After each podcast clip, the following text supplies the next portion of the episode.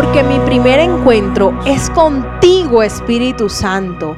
Qué bendición poder estar aquí nuevamente. Qué bendición es tener su palabra, esa palabra viva, esa palabra eficaz, más cortante que toda espada de doble filo. Me gozo en la presencia de Dios, pero también en tu compañía que escuchas este devocional. Mi nombre es Isabela Sierra Robles y te doy la bienvenida a este nuevo tiempo con el Señor. Hoy vamos a estar compartiendo la palabra que está en Génesis 45, pero esta vez del verso 14 al 16. Y dice la palabra de Dios, y se echó sobre el cuello de Benjamín su hermano, y lloró, y también Benjamín lloró sobre su cuello, y besó a todos sus hermanos, y lloró sobre ellos, y después sus hermanos hablaron con él. Y se oyó la noticia en la casa de Faraón diciendo, los hermanos de José han venido y esto agradó a los ojos de Faraón y de sus siervos. Y dijo Faraón a José, di a tus hermanos, haced esto, cargad vuestras bestias e id, volved a la tierra de Canaán y tomad a vuestro padre y a vuestras familias y venid a mí, porque yo os daré lo bueno de la tierra de Egipto y comeréis de la abundancia de la tierra. Miren qué hermoso.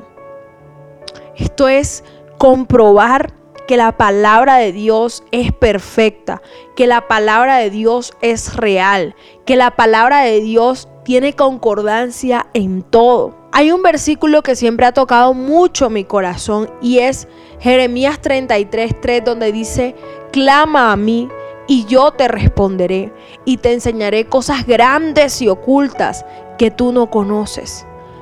Miren qué hermoso lo que se oculta detrás de una prueba, detrás de una dificultad, detrás de una situación familiar tan difícil como la que vivió José y sus allegados. José, su padre, sus hermanos, separados, con odio, rencor entre ellos, traición. Estaban en una situación de hambre.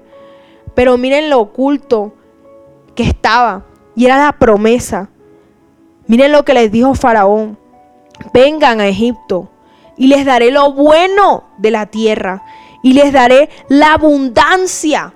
Es decir, eso es lo que Dios tiene reservado para ti y para mí. Lo bueno de la tierra, lo escogido, lo preciado. Qué hermoso es creerle a Dios aún en medio de un momento difícil, porque sabes, Dios te recompensará, Dios te levantará y Dios te honrará.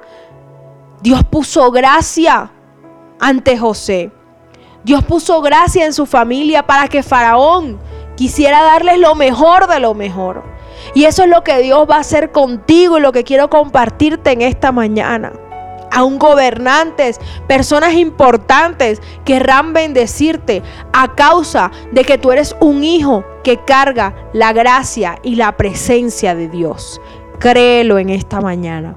Amén y amén. Mi primera cita es tu encuentro diario con Dios. Síguenos y encuentra mucha más bendición. Estamos en Instagram y Facebook como Isabela Sierra Robles. En YouTube como Soplo de Vida Ministerio Internacional. Y no se te olvide compartir este mensaje con los que más lo necesitan.